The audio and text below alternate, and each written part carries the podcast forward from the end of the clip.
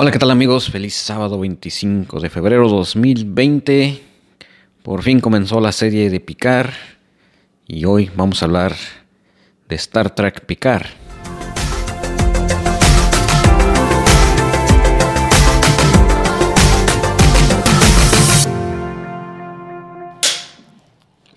Hola, ¿qué tal amigos? Bienvenidos de nuevo otra vez.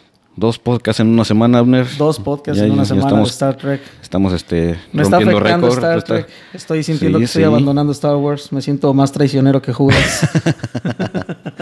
No, no, para nada, ¿cómo crees? No sueltes tu, tu fanaticada de, de Star Wars, más bien dicho, No. también, también únete al, al- al lado de la luz. No, la, únete al la- lado de la, la- luz. la fuerza me está este, abandonando y ya me estoy haciendo tricky. Bueno, hoy tenemos un invitado muy especial, Excelente. de lujo, alguien que sí sabe de Star Trek, no como yo. Es- eso va a ser, eso va a ser este, bastante educativo el día de hoy. Sí. Porque si tú me has enseñado mucho de Star Trek, yo creo que aquí No, lo que, lo que yo sé de Star Trek es un gran- granito de arena a comparación del, del desierto del Sahara que, que, que mi amigo casi hermano del alma conoce. Y bueno, pues con ustedes, Sin más preámbulo. Alfredo, preséntate. Bueno, mi nombre es Alfredo Ruanova. Yo soy presidente del Club de Fans aquí en Ciudad de México. El año pasado cumplimos 25 años con el club. Y este, pues aquí estoy a tus órdenes, ya sabes. 25 Hemos tenido años el de gusto Club de Star convivir en un Trek. par de convenciones. Sí, sí. Y desde la Ciudad de 25. México, enlace directo desde la Ciudad de México tenemos hoy. ¿Cómo lo ves? eso es todo. todo. La producción del de, del efecto Kuleshov sigue creciendo. Exactamente. Vamos con todo este año, andamos con todo. Pero bueno, pues tenemos aquí a Alfredo y Abner, pues tú que ya, ya te estás haciendo este fanático de, de Star Trek. Sí, la verdad tengo que admitirlo, me Este, está gustando. te voy a bautizar hoy como fanático de Star Trek y te tengo un regalo. Ah, caray. Ya, ya empezamos con los regalos. Si es que Tengo miedo. estás, es- tengo eres- miedo. te estoy declarando oficialmente fan de Star Trek. Ándale, si vas te peinas. Mira nomás. Mira lo que me regalaron. Ta, ta, ta, tan. Ahí está, mira nada más, bravo, bravo. Muy bien. Muy bonita camiseta. ¿Verdad que Tenemos, sí? Tenemos, siento- tenemos nuevo fan de Star Trek. Lo siento, la tengo que estrenar en este mismo momento. Así es de que me desconecto un momento. Yo sé que me siguen escuchando, yo no los escucho a ustedes. Tú póntela, tú póntela. Me quitaría la de abajo, pero no quiero decepcionar a mis fans. Muy bien. Ahí está, ahí está, ahí está. Tu primera, tu primera camisa de Star Trek. Muchísimas gracias. Para la próxima te voy a traer este al Baby Yoda. Sí, sea, échalo, échalo, échalo. A mi hijo disfrazado de Yoda para que lo cuides durante todo el fin de semana. ¿A quién? ¿A Kalel? A Cal, el que es el más latoso. ¿Cómo, Por cierto, cómo- mi hijo así se cómo llama, ves, Alfredo? Kal. Ven, Kalel, ven, ven, ven. Llaman Yupa acá. ¿Cómo ves que le puso Cal, Cal él aquí al niño Él es este? mi hijo menor, se llama Cal El. Pues es el segundo Cal El que conozco. ¿Oh, ¿Oh, sí? sí? ¿Oh, conoces a alguien más? Órale. El hijo de John Bogdanov, el dibujante de Ajá. Superman, le puso Cal El a su hijo. Ah, entonces ya son tres. Ah, no sé quién es. No, o sea, es- ese es el otro que conozco. Por eso, ahora ya son tres. Con el que, yo- que me acabas de decir ahorita, ya, ya conozco a tres personas con el nombre de Cal. El, el- Ah, ok. el que yo Ah. conocí antes es el hijo de Nicolas Cage. Ah, cierto, cierto, cierto. Órale. Entonces es que ya tienes tres tocayos. lo que yo nunca tuve en mi vida. Bueno, No. dos tocayos. Dos tocayos Dos más tocayos, él, perdón. sí. Sí, perdón, perdón, perdón. No, yo tengo un montón. Sí, mi nombre es Armando. Armando Broncas, Armando Hoyos. Armando encuentras en cada esquina, así es que... en construcción encuentras muchos Armandos. Eh, sí, exactamente. Ar- Armando, Armando la construcción. único. ¿Cómo? Tú eres, tú eres único, edición exclusiva. Si no, pregúntale a su esposa y vas a ver. Sí. Pero bueno, yo traigo mi playera del tema que vamos a hablar hoy. Picard. Sí. Star Trek Picard. Comenzó ayer.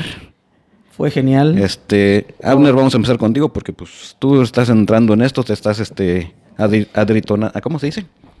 Adentrando. Adentrando, en esto. Gracias. Sí, de hecho, mi intención era verla en punto de las 12 de la noche en cuanto saliera el episodio, pero tengo que decir que estaba cuidando a mi esposa porque se sentía un poquito malita. Y bueno, Entonces estaba ahí al pendiente de ella, me ganó el sueño, ya no pude hacerlo. Yo quería hacerle bullying a Armando, pero no se pudo.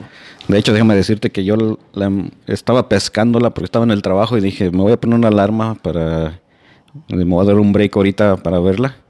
y empezó a las 11.50. Oh, sí. A las antes de- 11.50 empezó aquí, eh, tiempo del Pacífico de Estados Unidos, y a esa hora la empecé a ver. Como muy buen. Me estaba, estaba, estaba mi compañero queriéndome eh, hablar, diciéndome ahí unos datos ahí del trabajo, y se me queda viendo y dice, ¿me estás poniendo atención? Le digo, no, quítate. Desaparece de mí por 40 minutos. Bueno, pues empiezo a dar yo mis impresiones. Como persona que es fuera del, del universo eh, eh, Star Trek, que realmente, como ya se lo había comentado muchas veces anterior a, a Armando, si he visto dos episodios en todo lo que es la serie y películas, creo que ha sido demasiado.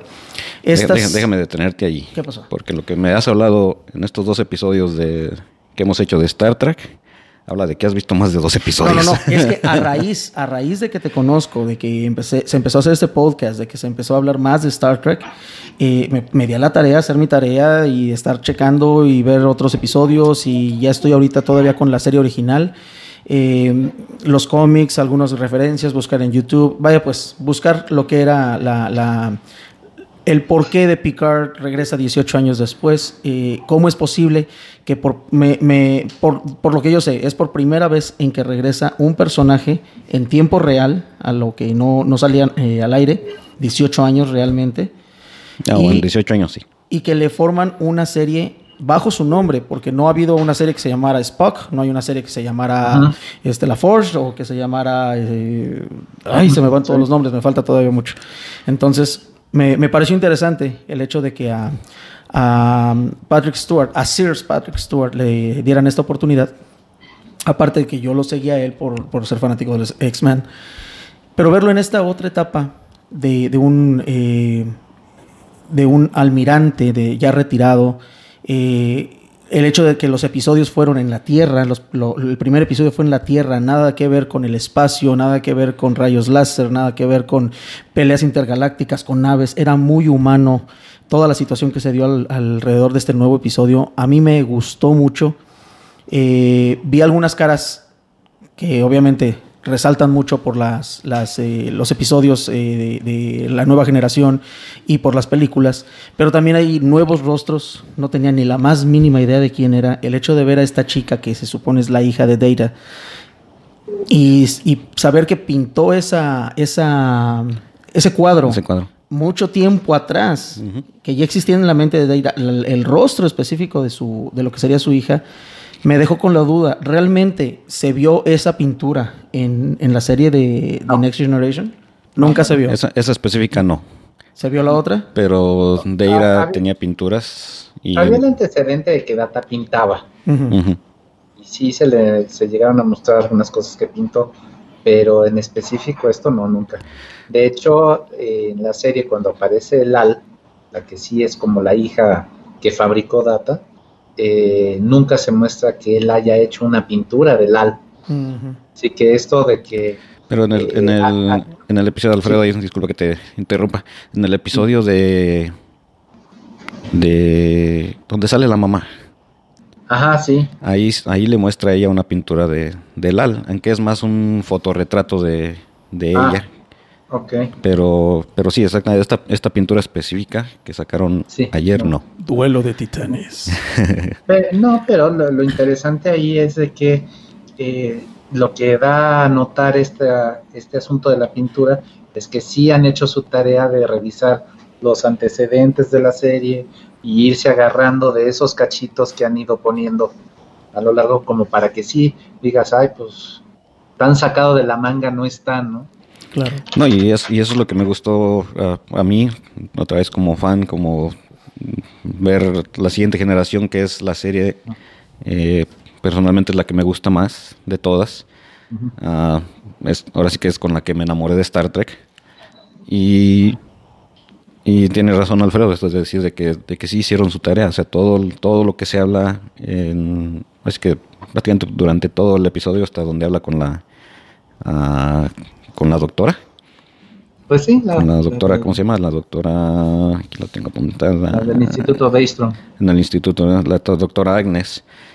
eh, uh, todo eso, o sea, todo, toda esa plática que ellos tenían es, es referencia a muchos episodios de antes. eh, entonces, para, para mí se sintió real, como si fuera una, una continuación real de lo que es Star Trek.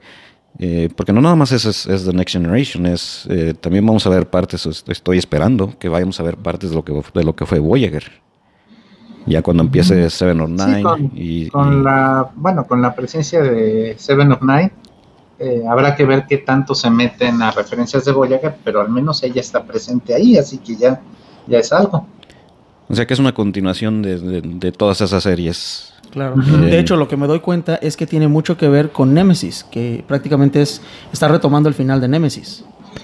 Sí, exactamente. Este... De ahí se está, se está partiendo, pues es como, como haber dejado pendiente ese capítulo y empieza el nuevo ahora con Picard. Sí, exactamente. otra vez, hasta cierto punto, pues por lo, por lo que pasó en Nemesis con, con Picard y con algunos romulanos que hasta cierto punto le agradecen por lo que hizo. Eh, vemos eso. Y, y, se me hizo muy interesante ver esos dos romulanos ahí este, con él, este, Laris y, y Shaban. Sí. Este, que quiere decir que entonces sí hubo algún avance eh, para con ellos. No, no, lo he confirmado, pero me tocó leer de que los dos personajes romulanos que están en la casa de Picard son los que lo están acompañando en el cómic. Sí, sí, exactamente. Son ellos. Exactamente, este. Eh, pues, pues en el, ¿cuál es? En el segundo es el que miramos, ¿no? Como que el, son ah, los de dos. hecho salen, salen los dos, en el, en el, el, el cómic número uno y el cómic número dos. Y el, el, número uno no lo he leído yo todavía. todavía no, me lo gates aquí, no lo he leído. Sí. Pero bueno, pues este... a, a, raíz de que estos dos personajes están saliendo en Picard es porque estaban en el cómic. El, el, como se dice ahí, es un preludio a, a Picard. Uh -huh. Y otra cosa que me pareció que hayan hecho bien es el hecho de que no hayan traído necesariamente de regreso a Deira. Uh -huh. Por ejemplo, en Nemesis se, se, se, veía como que Deira le descargaba su memoria a V4. Uh -huh. uh, y al final de, de, Nemesis como que V4 empieza a recordar ciertas cosas como dándonos a entender de que Deira iba a regresar en algún momento. Sí, de que eventualmente sí. Este... Bueno, todavía existe esa posibilidad, puesto que tienen los restos de, de V4 ahí, ¿no? Sí, pero como explicó esta doctora otra vez, este... Está prohibido. No, una que está prohibido y otra que, que no era un eh, una sí, copia. que no era un, era un robot más eh, rudimentario before y no aguantó, no aguantó la, la carga y se, se colapsó. Entonces, mm, este, sí, sí, el... eh, como que poder regresar a data en before no se va a poder, aunque sí dejan la puerta abierta de que si después resulta que Maddox hizo un mejor androide que sí aguante, pues sí, como una sola como célula da, pueden, que... re, pueden recuperarlo. Pues pudieran llegar Puede ser que el último, ¿verdad? Pueda salir. Maddox, este, en este capítulo que se llama. Eh, ¿Cómo se llama el episodio? El, ¿El de la, of a Man? la medida de un hombre. Uh -huh. Maddox es un científico que quiere desarmar a Deira para estudiarlo y, y crear más. Oh, sí, sí, sí, sí. No lo vi el episodio, sé de lo que. De lo que Entonces, esta doctora hace mención de que Maddox es el creador de Dag y de su gemela. No Ajá. me acuerdo cómo se llama la gemela. La gemela se llama Soji. Soji. Ajá. Ahora, destruyeron a Dag o, o a LOL.2. este, quedó destruida. Punto dos. Ya no hay posibilidad de, de, traerla otra vez a la vida. Digo, porque dice que no encontraron ningún cuerpo, nada más el de, el de Picard para cuando lo, lo ayudaron. Sí, ¿Existe sea, la posibilidad de que se haya bien, salvado? Más bien se ve como que hay una, ahora sí que los inicios de la gran conspiración, donde están pues obviamente eliminando los cuerpos de los romulanos, eliminaron toda evidencia de que hubiera habido algo más ahí. Ahora, eh, ahorita ya sabemos que Dash tenía su gemela, uh -huh. pero no sabemos si son las únicas. Pues sí, Fueron porque... creadas de dos en dos, pero existe la posibilidad de que exista algo antes de. Sí, puede o ser. Después, o sea, a lo mejor no nada más hizo a esas dos. Pues con eso que está así que prohibido la creación de, de formas sintéticas de vida. Este, Pero en este caso ya, eh, ya no es tan sintética, puesto que fue creada a base de, de bio-nanotecnología. Incluso el, la misma introducción del, del episodio, el, el, el intro pues de, de- de la serie, se ve como, me gustó mucho esa parte, como un pedazo de cristal que cae del cielo, como si fuera eh, Picard que cae de- de- del cielo al- a la viña. Al, al menos así lo entendí, que cae al- a donde está todo el, el- el vino, la- la- la- el huerto de uvas y demás, y como por debajo de ello está todo el, por así decirlo, el, archivos de conocimiento, algo sí, se ve como que se, se ve como que está creando como un ADN, una- Un ADN a base- ADN pero sintético. Luego el hecho de que se ve creando el ojo, y todo cómo eso. se va creando el ojo, me recuerda mucho en la parte donde se ve Picard, precisamente donde enfocan el, el ojo de Picard. Luego en, en primer contacto. no me la puedo película? acordar con exactitud, nada más me acuerdo Primer que hay unas escenas donde se ve el, únicamente el, la- la- el iris, la pupila de, de Picard y Es se va alejando. en la- primer Sí, contacto. el, sí, es Y el digo, inicio de First Contact. sí. Supongo yo que es un, una, un, un guiño a, esa, a ese episodio, a esa, a esa parte, a esa escena. El hecho de que los pedazos se van juntando otra vez y se van pegando a, a Picard, como regresando. Se alcanza a ver incluso el, el cubo de los eh, Borgs, si no me equivoco, se Sí. llaman, ¿verdad? Borgs. Sí, ese sí me sacó, ese sí me sacó de onda este ahora sí yo pensando que iba a haber Borg, sí, supongo que sí iba a haber Borgs más adelante. Eh, Lo que pasa es que ahí, ahí se mezclan varias cosillas, porque, ok, estamos viendo que los romulanos están trabajando algo en un cubo Borg, Eh, pero la manera en la que lo identifican ahí en la serie es un centro de reclamación, Ah, sí. ¿sí? Supongo que, Este- que es donde se fueron a refugiar eh, después Sí, de la pero- explosión de pero Roma. consider- considera lo que es un sitio de reclamación. Un reclamation site normalmente es un lugar donde tratan aguas negras para volver a sacar agua limpia. Mm. Entonces, eh, por lo que yo más o menos he llegado a ver por ahí, creo que, lo que mucho del trabajo que se está haciendo ahí es que están tratando de recuperar Borgs, de Mm. quitarles los implantes y volverlos humanos otra vez. De hecho, una de las fotos que llegó a circular por ahí antes de todo esto eran unas fotos ahí en el cubo Borg donde se alcanzaba a ver un cartel, así como en las fábricas que decían, eh, llevamos tantos días sin ningún accidente. Hay un cartel que dice tantos días sin asimilación.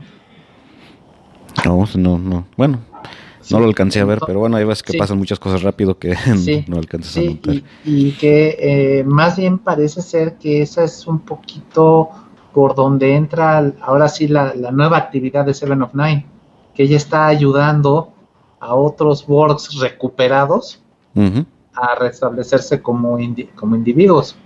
Mm. Todos esos Interesante. Borg, todos esos Borg que existen desde la serie, la película, lo que sea, donde hayan Ah. salido, todos ellos eran eh, humanos y fueron convertidos, fueron asimilados. No Pues solo de- humanos. De, de todo- de de las razas, todas de las todas las razas. especies. Sí, ellos iban y al que se encontraban se lo asimilaban. Ok, en este caso, el, el cuerpo humano pues tiene, tiene una fecha de caducidad, tiene una- una- un momento en donde debe de morir. Al convertirse en Borg, eh, ¿es más su tiempo de vida? Pues Posiblemente. puede ser.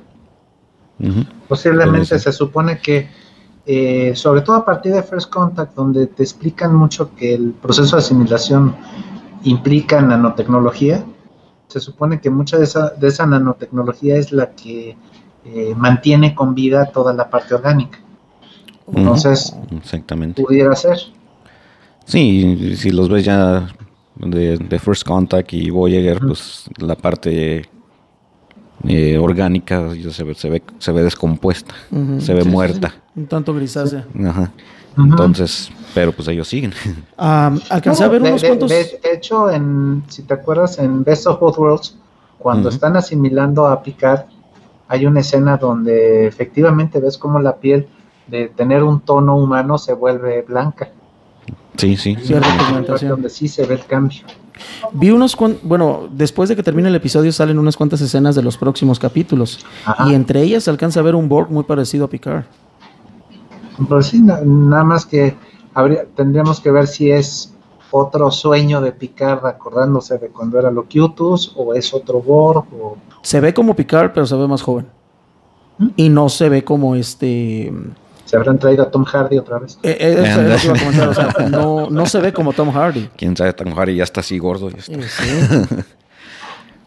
Ni Pero sí, este es- Muy, muy interesante. lo, que es muy intrigante de la secuencia de entrada de Picard es que, si te fijas, tiene mucho el estilo de la de Discovery, que son imágenes y cosas y símbolos, pero que a lo largo de que vas viendo la serie va, empiezas a cachar, ah, esto es referencia a esto, esto es referencia a esto. No, como por ejemplo de que veíamos los cristales ahí en la secuencia de entrada, pensábamos que, ah, sí, cristales de dilitio.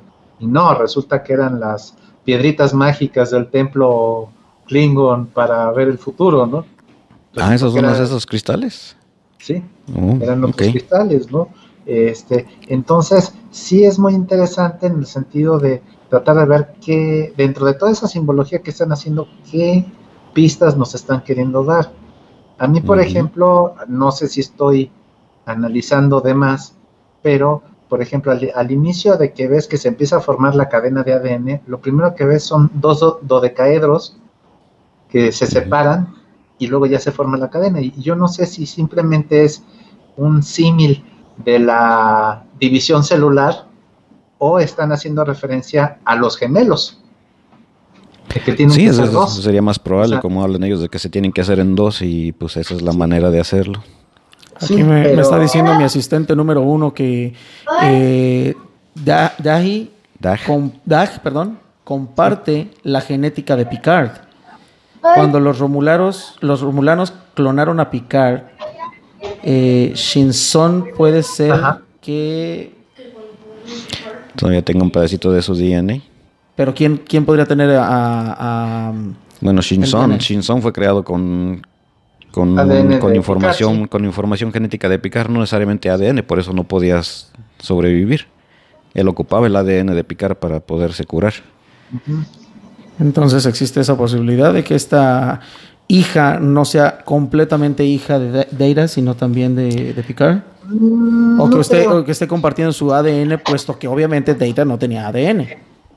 No creo porque eh, de por sí la historia de Shinson nos platican de que lo estamos viendo cuando tiene que unos 25 años, tal vez. 20, 25 años, yo le calculaba. 20, 25 años. Y él, él mismo comenta que él es el resultado de un proyecto fallido, abandonado por los romulanos. Entonces, de por sí, todo lo que era la información previa de eso, eh, el material genético de Picard y todo eso, ya había sido abandonado, ya este nada más lo tenían ahí botado como esclavo en las minas de Remus. De Remus, Ajá. Entonces, si a eso le, agregas de que es información abandonada hace 20 años, este, y ya pasó la destrucción de Romulus, es muy poco probable que haya sobrevivido algo de esa información. Y por otro lado, tenemos el dato de que quien hizo a Dash fue Maddox. Fue Maddox, exactamente. Entonces, como que más bien la creación de, las gemelas viene por otro lado totalmente. Yo siento Probablemente con información. Con más bien la referencia o la el implante del reflejo de en caso de problemas busca Picard fue eh, puesto por Maddox principalmente porque identifica que Picard es alguien que va a defender a las vidas sintéticas como defendió, en su momento. A, Deira, sí, porque Deira fue, perdón, este Picard fue el, abogado de Deira en, ese episodio donde lo querían desarmar. Tuvieron que hacer un juicio para establecer si Deira era un, un, ser vivo o era una o era propiedad de, la flota estelar. Este, pues se decidió que, que era un ser vivo y pero se mantuvo en contacto con Maddox, como me comentabas, Alfredo. durante la serie él se, siguió este, manteniendo en contacto con, pues, con esa persona que lo quería desarmar. Claro. Y compartía información, y, supongo yo que compartió la información del AL con él. Y supongo que, que compartió la información del AL también, este, de hecho creo que Maddox le llega a dar el pésame, ¿no? Creo que el este, último, sí, cuando muere Mad, cuando muere Lal, cuando él sale de, no es que del cuartito donde estaban, de, este, como que sí, este, llega a él a mencionar a Maddox ahí. Sí. y hay otro capítulo que se llama Data's Day, que es este, donde supuestamente eh, lo que estamos viendo es toda la narración de data de lo que hace en un día pero porque se lo está mandando a Maddox. Entonces, Entonces eh, Maddox tenía ahora sí que, el, blueprint, el, plano original. Eh, sí, puede decir a cierto punto original del AL y las experiencias de Deira eh, para que le yo creo que él sigue experimentando, ¿no? Aunque no pudo. Este... Dan a entender que Maddox es, el papá de las gemelas. ¿Dónde? Dan a entender que Maddox es el papá de las gemelas. Bueno, que las gemelas lo conocen como su padre biológico. entonces sigue vivo. no, porque lo, que estaba mirando era que Dag no tenía conocimiento de. Ella decía, no, yo nací en, en como, ella no, como que ella no tenía conocimiento de que tenía otra gemela. Pero la, otra, gemela sí. Y la otra sí. Entonces Dag no sabía qué onda. voy a suponer yo que la otra sí sabe o tal vez tiene un conocimiento o una sospecha de que ella es una robot, una sintética. Eh, pues eso obviamente lo iremos descubriendo en el futuro. Habrá que ver también si eventualmente saldrá Maddox en la serie, más allá de que sea el mismo actor o con otro actor, pero que el personaje de Maddox a, a lo mejor nos dicen, no, pues es que también ya se murió, ¿no? Pero lo que abre mucho la intriga aquí es de que cuando se hace la prohibición de los de las vidas sintéticas es cuando desaparece Maddox. Sí, en el ataque de ataque a Marte. Y por, por las gemelas es evidente que el señor siguió su investigación más allá de la ley, ¿no? ¿Qué posibilidades? no sabemos hasta dónde llegó. ¿Qué posibilidades hay de que Maddox realmente también sea vida sintética? No. ¿Sería muy exagerado eso? Mm, ¿Muy como para casos de la vida real? Bueno, pudiera, pudiera ser que nos llegaran a mostrar un Maddox sintético eh, en un futuro, pero no que el, que conocimos en Next Generation lo fuera. Mm. Digo, estoy pensando ahorita en los androides de serie original del doctor, del doctor Corby, el que era novio de, la, de Magel Barrett y que llegan a un planeta según a rescatarlo y él como que quiere sustituir a Kirk con un androide y con a los otros y luego resulta que él era ya un androide también. Mm, sí, sí, sí, sí, me acuerdo de ese episodio. Pues sí, ha habido muchos, no es que durante todo el Star Trek ha habido androides, pero este, eh, a, excepción de Dera, la mayoría han sido malos o se convierten malos en el proceso. Sí, exactamente. Entonces ahí va esa línea de que de que tal vez estos androides o robots que estaban haciendo para ir a rescatar a los romulanos, pues se voltearon. Pero a mí se me hace que ahí los romulanos tuvieron algo que ver también, como que... Pues quién sabe, porque realmente la rebelión de los androides fue contraproducente para los romulanos, porque les, les bloquearon el, la flota de rescate. exactamente. Entonces dices, oye, pues por fregarme al enemigo acabo más fregado yo, pues quién sabe. Exactamente.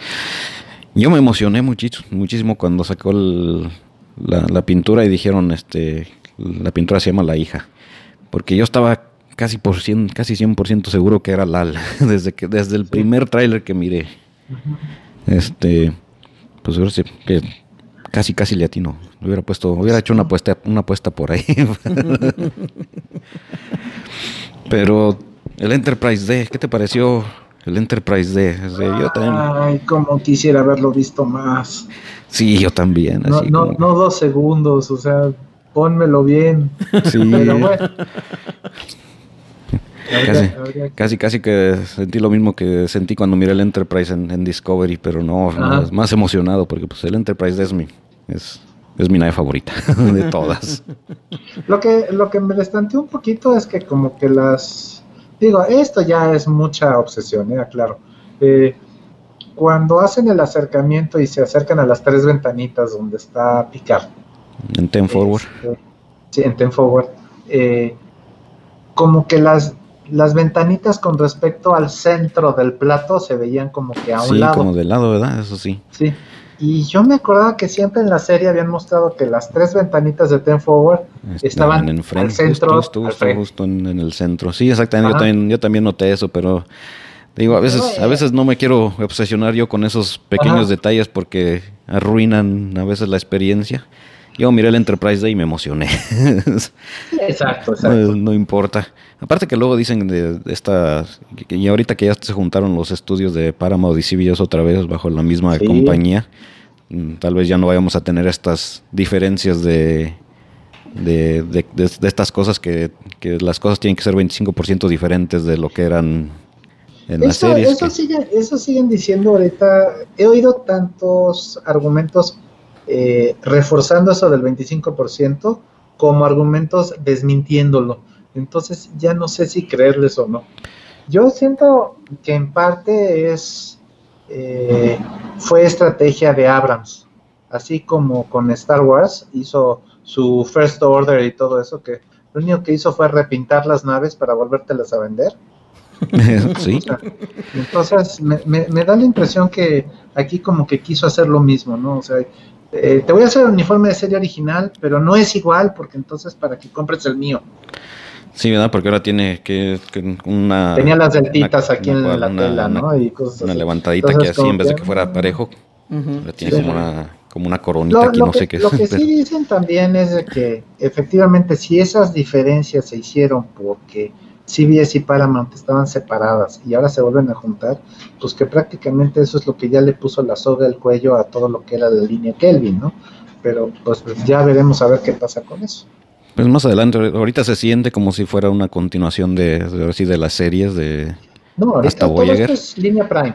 Ajá, Todo es, es línea Prime. Prime. Incluyendo, incluyendo la, lo- incluyendo la destrucción de, de Rómulos, porque yo por ahí escuché de que, de que como están hablando de la destrucción de Rómulos, eso es de la línea Kelvin. Eh, Que no, que sí, no. Técnicamente, Sí, no, técnicamente la destrucción de Rómulos todavía es parte de la línea Prime. Exactamente. Lo que pasa es que sí se, o sea, la destrucción es en línea Prime y de ahí surge el- la venganza de Nero, Ujú. que es cuando empieza a perseguir a Spock y es cuando enfrentándose a ellos es cuando surge el brinco en el tiempo de ellos, que es cuando cambian la línea de tiempo y surge la línea Kelvin. Ah, sí, Pero la, pero eso fue después de la destrucción de Romulus. Sí, exactamente. Entonces, en cualquiera de las dos líneas, Romulus está destruido. Pelas. Sí. ¿Y quién es Romulus? Planeta es el planeta de los Romulanos. Ah, ok, quedó De, claro. de- de hecho, se supone que el, el sistema de los romulanos eran eh, dos plane- era un sistema de dos planetas, que precisamente eran Romulus y Remus. ¿sí? Y entonces, por eso mucha de la influencia eh, estética de los romulanos era romana. Sí, Era el, otro día que me, que me mostraste esto y estaba mirando el, el- los episodios de unificación otra vez, dije, deja ver. Y sí, tienes razón, o sea, toda la, la estética del, de- del Senado romulano y, y- Ajá. y cómo se ve la ciudad tiene mucho parecido a, a- ahora sí que a dibujos y pinturas de, de cómo se miraba Roma. La época romana. Entonces, lo que sí es que es hasta, es hasta Némesis cuando finalmente vemos qué onda con Remus. Porque Sí, ¿verdad? nunca Pero habían nunca hablado, todo de era. Romulus, todo era Romulus, ¿no? Incluso ese- esos episodios de unificación, eh, creo que no se oye el, número, el nombre de, de- de Rómulo. De Digo, Romulus, sí, eh, se, bueno, da, se da a entender de que es, de que, de que es ahí, porque es, sí, ahí es donde está Spock y todo eso. Ajá, pero sí, pero no, es- no, no recuerdo yo haber escuchado el nombre de Rómulos en todos, en los dos episodios. ya. Pues, ahí sí, ahí sí no, no, no recuerdo tanto, pero sí. Sí, y eso porque lo acabo de ver hace como media hora. sí. No, entonces ahí me gana. este, pero sí, el Instituto Daystrom, Ese desde serie original, en bien. la serie original viene el Instituto Daystrom, que es... Oh, que sí, es el- cierto. Sí. Oh, sí, lo recuerdo bien. Sí, sí. Lo Sí, ¿te recuerdas bien en los te acuerdas 66. Cuando, eh, según instalan una supercomputadora en el Enterprise para que la controle, Ah, para unos simulacros de batalla y Otro. más bien la, la computadora se pone a destruir a las otras naves. Ajá, sí. o sea, Eh, otra, otra, otro ejemplo de, de robots o en este caso inteligencia artificial que se vuelve mala. El único arti- eh, arti- eh, inteligencia artificial bien es Data en todo Star Trek. Ah, ahorita que mencionan eso, recuerdo un episodio o al menos unas imágenes de Data con bigote y barba así de, de candado de Gautier. Sí, Ah, Ese es el villano. Digo, no, no se saben de otra No. que para el villano nada más ponerle barba y bigote. No. No, pero ahí era, ese fue en el capítulo, eh, bueno, hubo un capítulo donde sale con barba y bigote, pero era porque según estaba experimentando el look. Oh, yo pensé quería cambiar, quería cambiar su look. Que yo pensé que él era el, villano, estilo este, de Night Rider cuando sacan a Carr, y cuando sacan a, Spock ah, también con bigote y barba. Sí, pero, ah, ese, eso también se lo copiaron de Star Trek. Eso es lo que voy, o sea, siempre han ocupado el hecho de que el, el gemelo malvado tiene la barbita de candado. Tiene, la barbita de candado o tiene algo similar que nada más es la única diferencia. De ahí en fuera son idénticos y todo el mundo los confunde. Que hasta hicieron parodia de ello en Futurama con este Bender. Que sale su hermano gemelo supuestamente y, trae un pedacito de metal triangular aquí. Ay, sí. Sí, sí. Y hay otro episodio también donde sale con barba y bigote que es en ese episodio donde se meten al holodeck, no recuerdo el nombre. Uno donde están en el oeste, creo. A, Fistful of Deiras, ¿no? Creo que se llama. Sí, en sí. del lejano oeste se descompone el holodeck y empieza a crear un montón de Deiras de, de todos tipos, de todas formas. con bigote, con barba, bien mexicanotes, con el este de aquí así, este, de, de, bailarina, de bailarina exótica de esas de la Ajá. mujer. Sí, ajá. Y así sale en una de esas imágenes también sale con, con, una barbilla o bigote, no me acuerdo, pero, pero sí. Sí, sí sale, pero sí, este Instituto de Eastrom también es muy, muy histórico en Star Trek, es donde ha salido todo esta, eh, pues este Marox era de ahí también, ¿no? Me parece. Sí, exactamente. Es donde hacen este, eh, eh, ¿cómo se dice? Este research, este búsqueda, este trabajo de, investigación de, trabajo de investigación de, de inteligencia artificial específicamente, me parece. Sí, también lo llegaron a mencionar en Deep Space Nine si lo llegaron a mencionar también. Este, sí, o sea, sí, sí ha estado presente, digamos, la referencia del Instituto de Eastrom como un centro de investigación muy enfocado precisamente a, computadora, inteligencia artificial, ese tipo de cosas.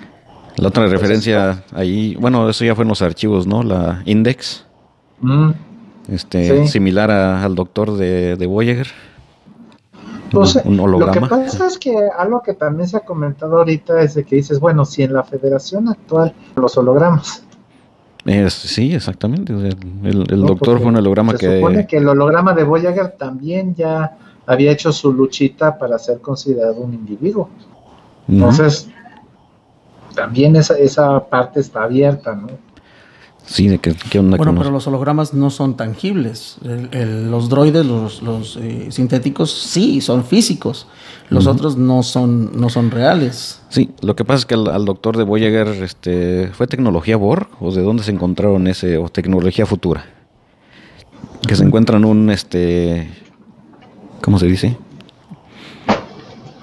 Eh, una, una cosita que le ponen aquí en el, en el hombro. El, proyector holográfico. Ándale, sí, el proyector ah, holográfico. los piratas, un perico. El, el, proyector holográfico, este, pues móvil, porque se convierte él, se para y se lo pueden poner, pues como son hologramas, pero, pero pueden tocar y tú los puedes tocar. Oh. Entonces le puedes poner eso allí y ya él se puede mover a donde él quiera. No, no, no solamente. Digamos que es su. Eh, mientras está en el holodeck o en el área médica, pues hay proyectores que lo forman, pero si sale de ahí desaparece. Entonces le ponen el aparatito en el hombro y ese aparatito es como su proyector portátil. Oh. a donde voy me puedo ir porque este me sigue proyectando. Oh, Sí. Pero ese, ese se supone que era tecnología del futuro también. Sí, ¿verdad? El proyector es así. ¿De qué año? ¿De qué futuro? ¿Más adelante que que picar? Más adelante del propio Voyager, pues. ¿Pero antes de picar o después? Después. No, mucho tiempo después. Muchísimo tiempo entonces estamos hablando que existe una, una posibilidad de hablar del futuro más allá de lo que conocen hasta el momento con Picard. Digo, la línea de tiempo hasta ahorita pues, va, lo más adelantado es con Picard. Es que, es que si te fijas, por ejemplo, lo que es serie original se supone que es siglo XXII. Lo que es eh, Next Generation, DS9 Voyager, siglo XXIII es, eh, si más o menos seguimos la referencia, podríamos pensar que lo de Picard es inicios del siglo 24. Eh, si mal no recuerdo, creo que el proyector holográfico lo llegó por una nave que vino del siglo 30. Entonces. Que yo me imagino que irán a intentar hacer este, alguna conexión con, con Discovery ahora que, que se va tan lejos también. Pero lo que pasa es que Discovery se, ahora sí se fue hasta el otro lado, porque Discovery se supone que también es siglo 22, porque realmente está prácticamente pegándole a los inicios de serie original, pero si del siglo 22 brinca 900 años al futuro, pues está ¿qué, en siglo 31. Siglo, no, siglo Sí. 30 más o menos, 30, Siglo 30. 31. Discovery, Sí. la, siguiente, la siguiente temporada de Discovery va a ser en el año 2, pues sí, 900 años después, que sería como en el año 3200. Ah, caray, ¿por qué? ¿De, de donde están ahorita brincan en el futuro? Van a brincar al futuro. Ah, caray, esa salió nueva. Se supone que Discovery ahorita es antes de, de- De Kirk. antes de Kirk, pero después de Enterprise, Sí. ¿correcto? Digo, si mal, mal no hice mi tarea. ¿Cómo, cómo? Discovery es después de Enterprise, pero antes de Kirk. Sí. Correcto. Entonces, si van a dar el salto hasta el siglo 30 o 31, Ujú. van a llevar Ya, la tecnología antigua a una tecnología nueva que probablemente sea lo que le dé la pauta de mandar tecnología del futuro al pasado. Ah, pues considerando de que en la federación hay la policía temporal, no creo. Ah, caray, ahí sí ya me perdí. Sí, tenemos, tenemos policía temporal. Que es la que regula los viajes en el tiempo. Exactamente. Evita que gente del futuro venga a cambiar el pasado. ¿Y cómo saben ellos? Capaz que ya lo cambiaron y ellos ni, cu- ni cuenta se dieron. Ah, eso sí. Pues se dan cuenta. Quién sabe cómo, pero se dan cuenta. Se dan cuenta. Porque la ley del monte. Sí, exactamente. Pero regresando a picar, vamos a regresar a picar. Es bastante interesante todo este universo porque es muy complejo, muy expandido. Es, es ah, mucha gente que es importante cada una en su, en su rama de, de, de, am, de series. Así como lo fue Spock y Kirk en su momento, después este Picard, después ah, perdón, los Cisco. que le siguen, Cisco y demás. Janeway. Entonces todos ellos tienen esa importancia, cada uno tiene esa importancia, esa, esa, ¿cómo decirlo? Esa, de ser el tope de, de- de la serie.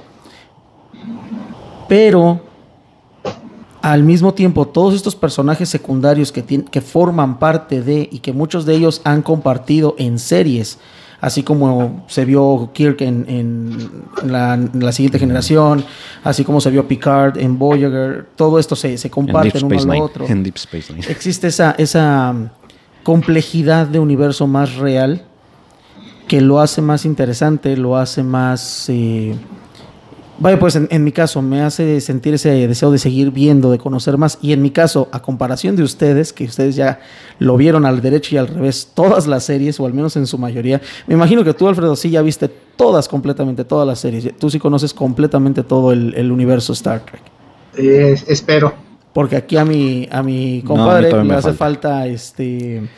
me eh, hace falta un poco. Deep sí. Space Nine, ¿no? Dices que esa no la has Ah, visto Deep Space completa. Nine no. Deep Space Nine me cuesta mucho trabajo verla. Es a lo que me refiero. Me Y tú sí ya lo has de haber visto completo. Si sabes de qué trata en su totalidad. Deep Space Nine es mi favorita. Mm, Mira, es a lo que me refiero. O sea, aquí hay una, una diferencia entre ustedes dos con todo y que son, son este. ah, Sí, pero, o fanáticos sea, de la misma serie. No les, no les, no les soy indiferente a, a Deep Space Nine, o sea, los, los personajes como te como estaba diciendo, eh, me gusta el personaje de Kira, de Kira Nerys. Eh, todavía me cuesta un poquito con Cisco, como que no lo entiendo. este, eh, este Bashir, este, muy gracioso con, con es Garek, me parece que se llama Garek. Eh, me gustan Garak. esas escenas, Garak, ándale, Garak. Esas escenas entre ellos este, se me hacen muy interesantes, muy bonitas, de mucho compañerismo entre ellos, aunque sean diferentes. Ah, pero las historias son las que me cuestan trabajo, Claro. porque siento que, que ahí fue donde fue el cambio de, de que falleció Gene Roddenberry, de que entró Ira Steven Bear. Y De- yo, de y yo siento que él fue el que cambió todo. serie que sale ahora sí que sin el sello aprobatorio de Roddenberry, porque ya había fallecido. Exactamente. sea, todavía Roddenberry estuvo muy metido en la creación de Next Generation y de hecho fue el que les causó muchos problemas a los de Next Generation. Ujú, lo que me estaba comentando el otro día. que- porque precisamente Roddenberry quería que fuera ya una sociedad pues perfecta, entonces no hay conflictos, nadie discute, pero pues la base del drama de cualquier historia es el conflicto. Entonces, resulta de que mm, Roddenberry no permitía discusiones ni siquiera como las de Spock con McCoy de serie original. No podía ver eso en Next Generation porque ya, ya somos humanos superados, ¿no? Entonces decían, ajá, ok, y si todos somos lindos, lindos y todos nos llevamos bien bonito, este, ¿cómo hago la historia? Sí, o sea, ¿qué fue? ¿Qué, ¿Cuál era el problema? Pero pues ya después Voyager sigue, la, sigue esa misma línea de, tener conflictos. Y bueno, en, Voyager tenemos... No, tanto, ¿eh? No, no tanto, eso siento yo que fue algo que les, que les falló mucho en Voyager. Porque el, el piloto es buenísimo. Es muy, muy bueno. Siento yo que de las series ha sido el mejor piloto. Pero pues, estás planteando de que tienes un grupo de maquis y un grupo de federación obligados a compartir la misma nave cuando son grupos en conflicto. Entonces, eso va a generar roces, va a generar broncas, va a generar... Podría haber generado muchas historias. Y, el, y, el primer, y la primera temporada sí fue, bueno, prácticamente la, la, mitad de la primera temporada sí fue así, de que toda, todavía esta, esta Torres esta Torres queriendo influenciar a, a, este a Chicote para que se queden con la nave y eso. Pero fue como la mitad de la temporada, y ya después como que se calmaron. Pues, después ya otra vez todos somos lindos, lindos y nos llevamos muy bien. Entonces, no, de hecho, te soy sincero, yo, yo en una de las convenciones pude hablar con Naira Bear y le dije, tu, tu serie, Deep Space Nine, me echó a perder Star Trek. Y él se quedó, ¿por qué? pues porque después de que vi tu serie ya nada me supo igual. A, mí, Voyager se me hizo un paso atrás, porque fue volver a la dinámica de Next Generation, de la navecita que va planeta con planeta, y es el problema de la semana, y como para la siguiente semana ya me fui a otro lado, pues ya. Se acabó el problema. Se acabó el problema. Entonces, entonces, ¿cómo, entonces, ¿cómo ves tu Discovery? ¿Tú, ¿Cuál es tu opinión de Discovery entonces? me encanta. Me encanta. O sea, eh, digo, el final de segunda temporada fue el voy a dejar callados a todos los haters. Y les voy a cerrar la boca a todos los que han criticado la serie por dos años. Miren, aquí está, de todo lo que ustedes se quejaban, aquí está por qué. ¿no? O sea, porque decían, no, es que la tecnología de los hongos, eso no volvió a salir en la serie, y que tal cosa y tal otra, bueno, pues es que ya nos fuimos al futuro y la tecnología quedó restringida, ¿ok?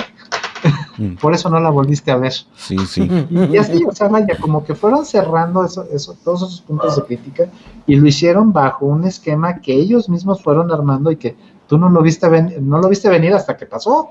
Entonces, ahí está. Sí, sí, yo también, pues, mucha gente dice, o un, alguien me comentó, dice, dice, pero ¿cómo, cómo es que cerraron el caso y, todo ese archivo este top secret y todo eso y nadie puede saber de esto? Dice, pero todos supieron que, que Michael Burnham, fue la que comenzó la guerra, dice. Dice, todo el mundo se enteró de eso, toda la, toda la galaxia, más bien todo el mundo se enteró de que fue ella, dice. Dice, entonces ¿cómo vas a tapar eso?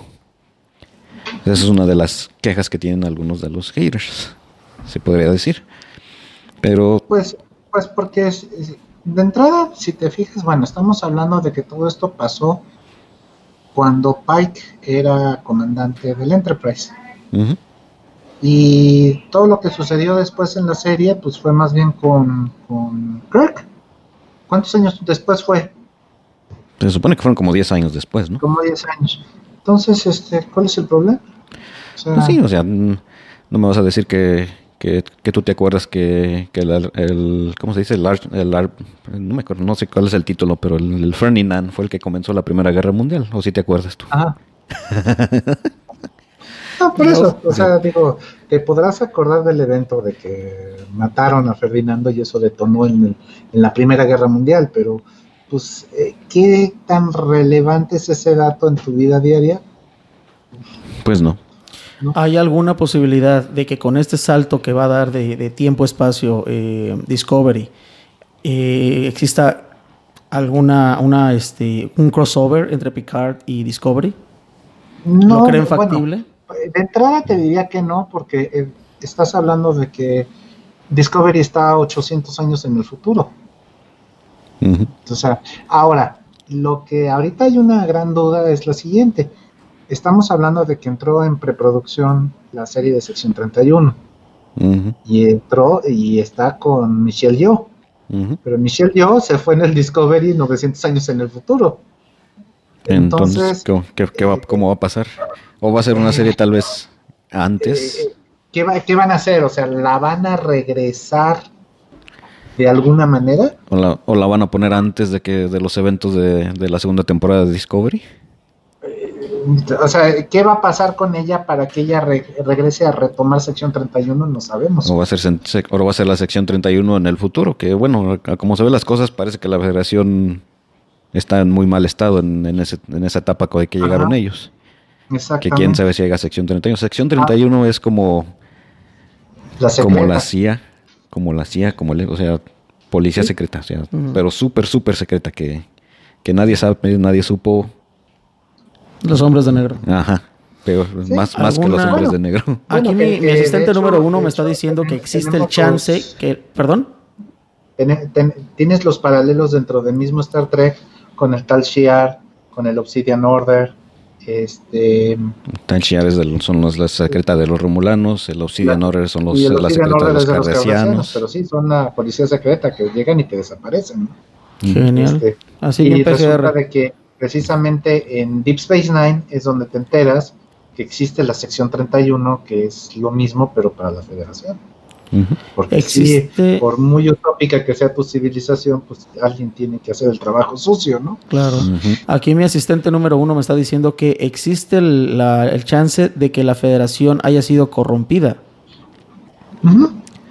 de, de, hecho, hay un comentario interesante de que si te fijas, todos los short treks eventualmente tuvieron relación con algo que pasó en la serie, a excepción del de este Funny Face. El, del, el de los tribus. No, el, del el, del no, el del, negrito que eh, aparece en el Discovery y el Discovery fue abandonado y está vacío desde hace... No, pero ese es, el, ese es el negrito que, supuestamente se encuentra en el futuro, ¿no? Ajá, exactamente. Pero entonces este, sí tiene que ver o, va a tener algo que ver. Ese, negrito en el futuro está más o menos en la época a la que llegó Discovery. ¿Sí? Y eh, por ahí comentaron de que cuando él menciona que él pertenece a cierta civilización, que los que eran sus enemigos, que eran los que le teníais los videos de las caricaturas viejas y todo eso que él estaba viendo en la sí, que ese nombre que le dieron a esa otra civilización en realidad es una deformación de la palabra Federation. Mm, interesante. Entonces, pudiera ser que efectivamente, o sea, la, la, federación como tal, no sé qué tanto se haya corrompido, pero sí a lo mejor está en una franca decadencia donde ya se ha deformado todo, ¿no? Ya no es, ya ni siquiera le llaman Federation, le llaman de otra manera y y es una estructura pues diferente, más violenta tal vez, no lo sabemos, pero yo siento que eso eh, eventualmente estará relacionado con lo que vemos en tercera temporada de Discovery, creo yo. esa nave, cuando. Eh, eh, de hecho, me quedé yo con esa duda y se me olvidó por completo preguntarte sobre ese short porque no me cuadraba el hecho de que la nave hubiera estado abandonada por más de mil años, por lo que, por lo que entendí. Estuvo abandonada por mil años, mm, ya tenía mucho tiempo que no tenía un, pasajero esa nave, y por eso es de que empezó a, desarrollar, no digamos sentimientos, sino esa cierta curiosidad de, la computadora, de, poder conversar con alguien. Entonces, ¿Qué fue lo que pasó ahí? ¿Por qué quedó abandonada esa nave? ¿Qué, fue lo que pasó? Eso me, recordó un poquito a Beeger. Ajá. A Beeger. Este, eso es la película 1 de Star Trek, la primera película. Eh, pues sí, la nave perdida y, se hizo su propia conciencia y, ¿Sí? o sea, eh, acumuló conocimiento a tal grado que, generó conciencia. Igual más o menos algo así con, con Discovery en ese, en ese capítulo, sí. Que es, pero el muchacho de dónde, de dónde lo levantó, quién sabe. Pues Según estaba en una cápsula este, en el espacio. se ve que es ah, una capsulita que estaba ahí flotando y llega el, Discovery o sea, lo, flotando, Discovery lo levantó. Que... ¿Ah? Mm, interesante.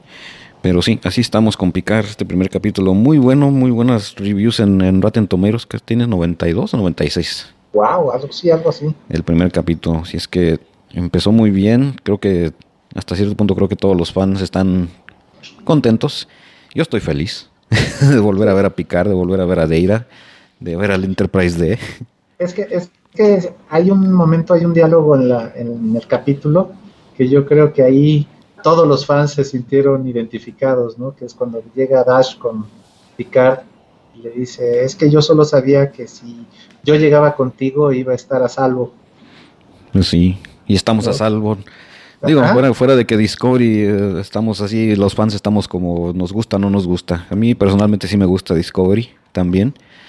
Eh, pero creo que con Picard todos estamos parejos, de que todos nos gustó. Bueno, eh, y es que en ese sentido sí trae un, un respaldo mucho más fuerte porque tienes por un lado que Next Generation fue la serie más exitosa de todas. correcto. Entonces, eh, eh, pues obviamente va, Picard siendo el protagonista, pues es el que tiene más jale entre los fans en general. Entonces, pues sí, obviamente va, va a tener un, como que tenía el éxito un poquito más garantizado, ¿no? O sea, tenían que haberla regado demasiado para que el fan se echara Sí, o sea, ahora sí que como decían muchos, no, esto va a seguir la línea de Discovery, pero pues no, no siguió la línea de Discovery. se siente como una continuación de, todos esos shows. Y pues, y pues yo puse el otro día, no me acuerdo, en un, en un lugar, en uno de los tantos este páginas de Facebook, Dice, esperé este momento por 18 años y dice, me puso alguien, dice, ¿cómo sabías que, que iba a regresar? Le digo, no sabía, le digo, pero la esperanza nunca se pierde y es muy bonito verlos otra vez, estos personajes. sí, vi ese comentario. Eso sí. Pero bueno, pues vamos a ver cómo sigue esto. Si los actores principales, Abner. Uh, tenemos a Sir Patrick Stewart como Jean-Luc Picard, Brent Spiner como Data, Spiner. Spiner, perdón. Isa Briones como Dash y Soji, Orla Brady como Laris, eh, Jaime McSheen o Jamie McSheen como Shavan, Alison Field como eh, la doctora Agnes Jurati, Harry Treadway como Nerek, David, David eh, Carcel como el novio de Dash, que por cierto, este, esta raza eh, de la del novio de Dash es la misma que salió uno de los shorts. Se supone, sí, de, la, de, la, de, la, de, la amiguita de, de Tilly. La que se hace invisible.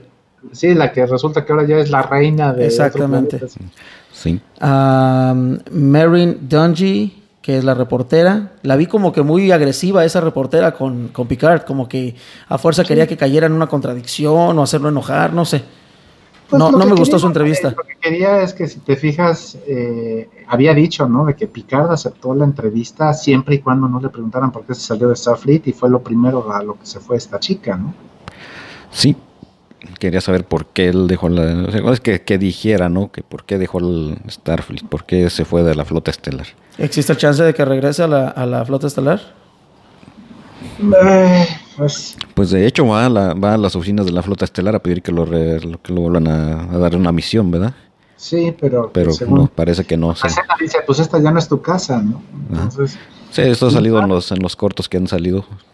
Y por último, Maya set como Index. Ella fue el Index. A mí, a mí lo que me, me empieza a dar un poquito de tristeza es que te digo, me cayeron muy bien los dos romulanos que están en la casa de Picard.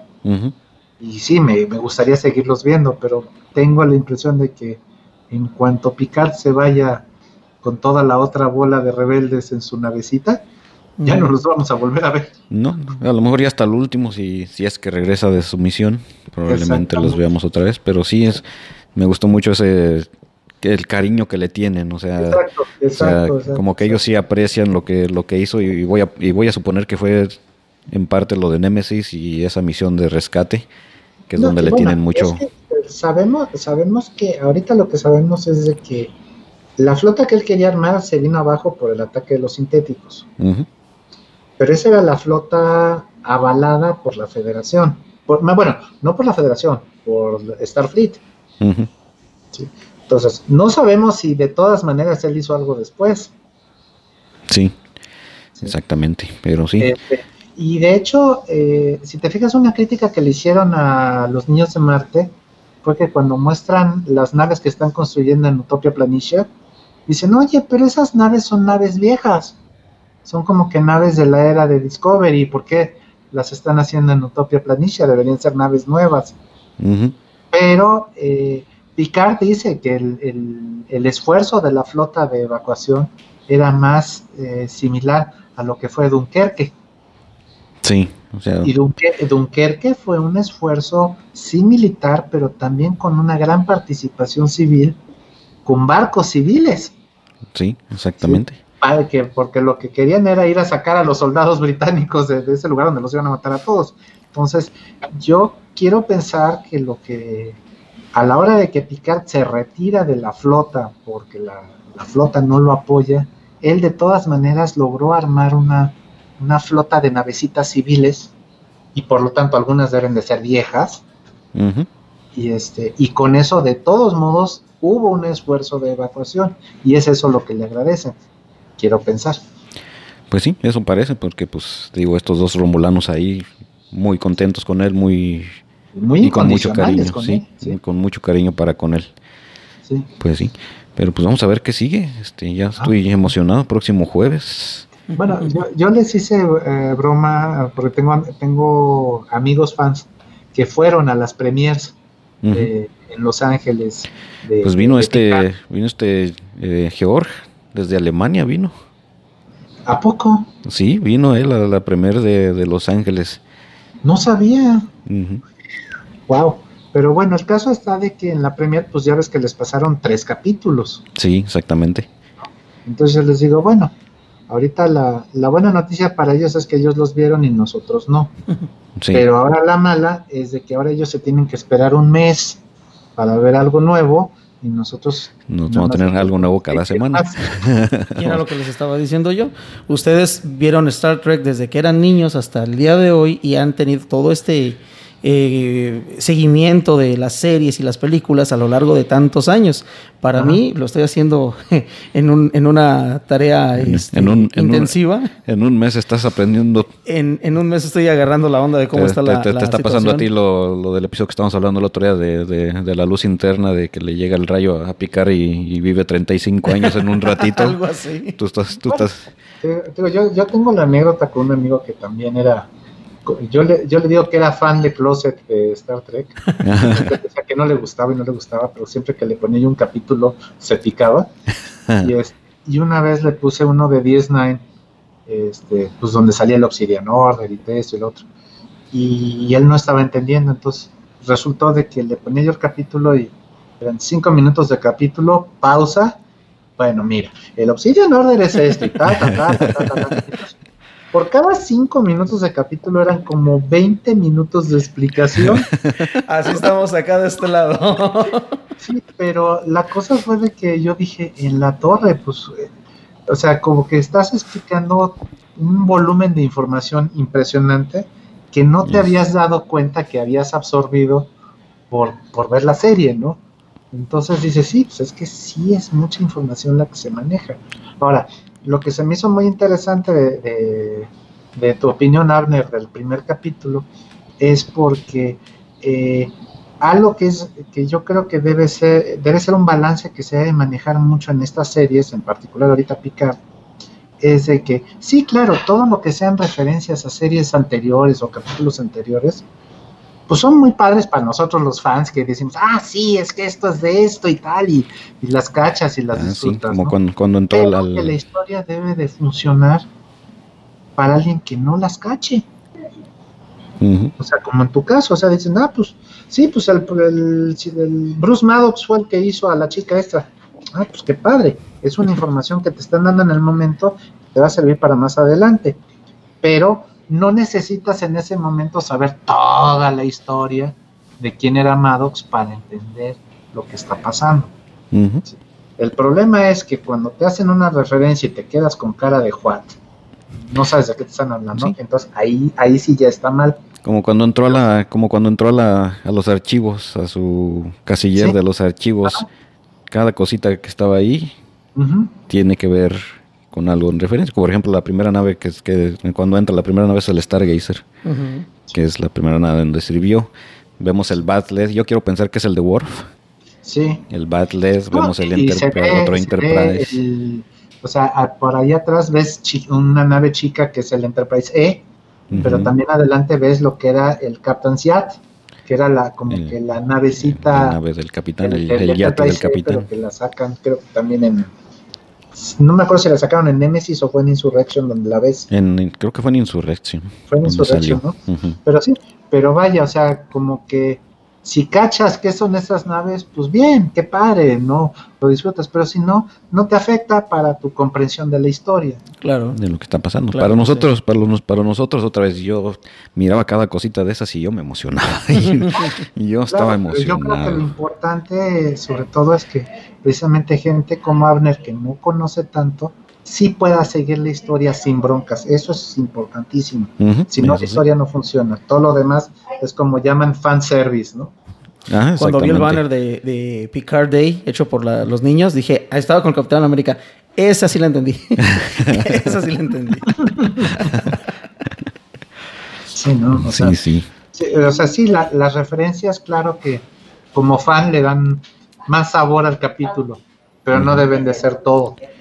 Si no- Sí, exactamente. Si, si no hay historia y, bueno, por lo menos este primer episodio eh, es que nos pone el, la raíz de lo que va a ser y, y fue muy buena, mu- muy bonita este eh, el drama porque Next Generation ganó premios como drama, como un programa de drama, no como de ciencia ficción, como un programa dramático.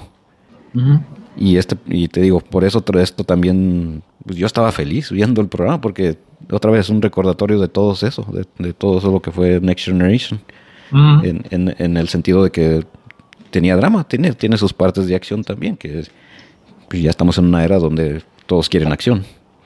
Sí, pero- ahora, ahora también, también muy- hay otra cosa, ¿no? O sea, siempre la ciencia ficción ha funcionado como una manera de eh, darnos herramientas para analizar nuestras, nuestra, nuestro entorno, ¿no? Como muchas veces eh, se enfocaba, estos son los peligros de la tecnología, ¿no? O estos, eh, esto no se debe de perder la humanidad en ciertas cosas. Entonces, eh, toda ciencia ficción como tal debe ser un reflejo de su época. Por eso, sí, tienes una serie original muy padre y todo, pero exageradamente machista, muy, muy, muy sexista en algunas cosas, hay cosas que ahorita no funcionarían y demás, ¿no? Pero igual, Next Generation, pues, en los 80s, 90s, pues se refleja como un gran optimismo, este, que era, pues sí, era clave dentro de lo que es este, la médula de lo que es Star Trek, ¿no? Sí. Pero, este, y muchos le critican eso, a, por ejemplo, a Deep Space Nine, que en su momento la consideraron así como serie muy oscura y tal. Pero hay, hay, un- hay una frase, sí, sí, sí, que, hay, que hay, una frase que dice, es muy fácil ser santo en el cielo. ¿Sí? Entonces, eh, sí, ok, tú como federación tienes tus ideales de que todos debe ser de esta manera, pero es muy fácil que mantengas esos ideales si estás viviendo en el paraíso que es la federación. Ahora, enfrenta esos ideales a otro, a, a entornos más hostiles y vamos a ver si puedes seguir siendo el santo que dices que eres. ¿Qué tanto puedes Sí. defender esos ideales? Y por lo tanto, toman mayor fuerza el defender esos ideales. Sí, y por eso te digo que me está gustando mucho ese personaje de, de Kira. Ahorita Sí. que estoy tratando de ver, todavía me cuesta. Eso sí, me cuesta mucho trabajo ver Deep Space Nine. ¿En qué Pero- temporada vas? Ahorita voy en la 3, me parece que como en el episodio 3 o 4, algo así. Dale, dale chance por más o menos por cuarta, cuarta, quinta, ahí ya se pone. Este, es pero, donde pero ya agarra sea, su carril. eh, eso, eso que hablas tú de, de, de, como dices, de ser santo en el cielo, pues qué fácil, ¿no? Pero ver- ser santo en un lugar donde, donde hay mucho peligro, donde estás en constante eh, peligro de guerra, de que te van a atacar, de que y de que el lugar donde estás es eh, no te ayuda porque la, la base, la base, pues eh, no la entienden o a cada rato se descompone algo. O sea, no, no tienes tú la- las herramientas necesarias para hacer tu trabajo prácticamente bien. Así como en mi casa con mi, mi mamá y mi esposa. Ándale. juntas. Lo mismo. Entonces, y he, visto, he, visto, he visto unos dos o tres episodios de Kira Neris donde, donde muestra eso. O sea, qué difícil es ser, pero al final ella lo logra. Exactamente. Y, No, y eh, sí ese, ese personaje me está gustando mucho. Ese sí. Sí. Mira, acuérdate, acuérdate que sobre todo en la época de Next Generation, DS9 y Voyager, fueron series que tomaron como hasta tercera temporada para agarrar su carril, Sí, sí. ¿No? Y como que las primeras dos, tres temporadas eran muy desiguales, muy irregulares, tenías capítulos buenos, otros más o menos y otros fatales. Y después como que ya dijeron, ah, no, mi camino va por acá. ya agarramos ritmo. Sí, sí, tardan un agarramos. poquito para agarrar su ritmo, pero Sí. pero sí. Voy a acabar de ver Deep Space Nine, eso sí. Prometido, prometido. Ahora fíjate, por ejemplo, en Deep Space Nine, pues se supone que el personaje de Kira era una terrorista y, y había sido eh, luchadora de la libertad en contra de la opresión cardassiana y bla, bla, bla, ¿no? Y sí, pero siendo una serie eh, previa al 9-11, Ujú. es como que la imagen que teníamos de los terroristas era muy inocente, ¿no? O sea, era, era otra. Sí, Entonces, ya. la- la- las historias duras de DS9 ahorita se ven hasta un poquito inocentonas, Ujú. porque Sí, la cosa realmente era mucho más dura, ¿no? sí, sí. Entonces, eh, y, y de ahí pasamos a ya a lo que es Discovery, donde Discovery, desde el primer capítulo yo dije, madre santa, esto lleva 20 minutos y ya se puso la cosa color de hormiga. De, de volada se pone así, agarra, la agarra, un, torre, agarra un ritmo ¿no? desenfrenado desde los primeros 15 minutos. Sí, o sea, yo- o sea, entonces, este, pero pues es que son otros tiempos. sí, exactamente. Y otra vez Star Trek siempre tratando de mostrar algo de la sociedad que vivimos Ahora, en el momento. Ahora, eh, curiosamente yo siento que los primeros fans que aceptaron Discovery, curiosamente eran los de DS9, los que estaban Pues yo- Pues es yo no, yo, más- yo, más yo te digo que yo no, yo no, otra vez, apenas Sí. estoy viendo DS9. O sea, Ajá. te puedo decir que estas tres temporadas llevo como tres años viéndolas. O sea, de, de lo que es difícil que se me hace ver Deep Space Nine. sí. Pero Discovery la miré. eh, sí, la, la primera temporada, como que. eh, no sé, pero la miré. Y ya la segunda temporada, pues me gustó muchísimo. Y bueno, tu- tu- tuvo que ver mucho eh, que estuvo Pike. Que estuvo Spock, que estuvo la número uno. Pero se me hizo todavía mucho mejor la segunda temporada y la miré muy bien. Me gustó Ah, no, mucho. claro. Mira, a mí me gustó mucho la primera temporada, pero la segunda me volvió loco. Sí. O sea, de, de- de hecho, digo, tengo, tengo la anécdota de que yo fui a convención antes de que saliera segunda temporada. Y pues ya habían dicho, no, es que va a estar este el actor de Pike ahí en la convención, ¿no? Que porque ya se había oído de que en segunda temporada iba a salir Pike. Ajá. Y yo estaba como de que compro la foto con él o el autógrafo o no. Porque si va a ser alguien que va a salir uno o dos capítulos y nada más, pues ¿para qué gasto? Y, y me toca, eh, me toca ver el promo de segunda temporada donde sale Pike y yo me quedé. "Ah, No, sí quiero. Sí, sí, sí, sí quiero. Dije, porque qué bárbaro. Ahorita, ah, de esta- este. si ahorita me preguntas quién es mi, mi capitán favorito de Star Trek, es Pike. Spike. Te iba, te iba a pedir un favor, hace rato me enseñaste unas cositas que tienes ahí al lado. Ah, no sé si las puedas mostrar. Bueno. Mira, Enseñe sus cositas. Mira, todo eso que tiene ahí Dios. es relacionado con Star Trek. Todo eso que tiene ahí.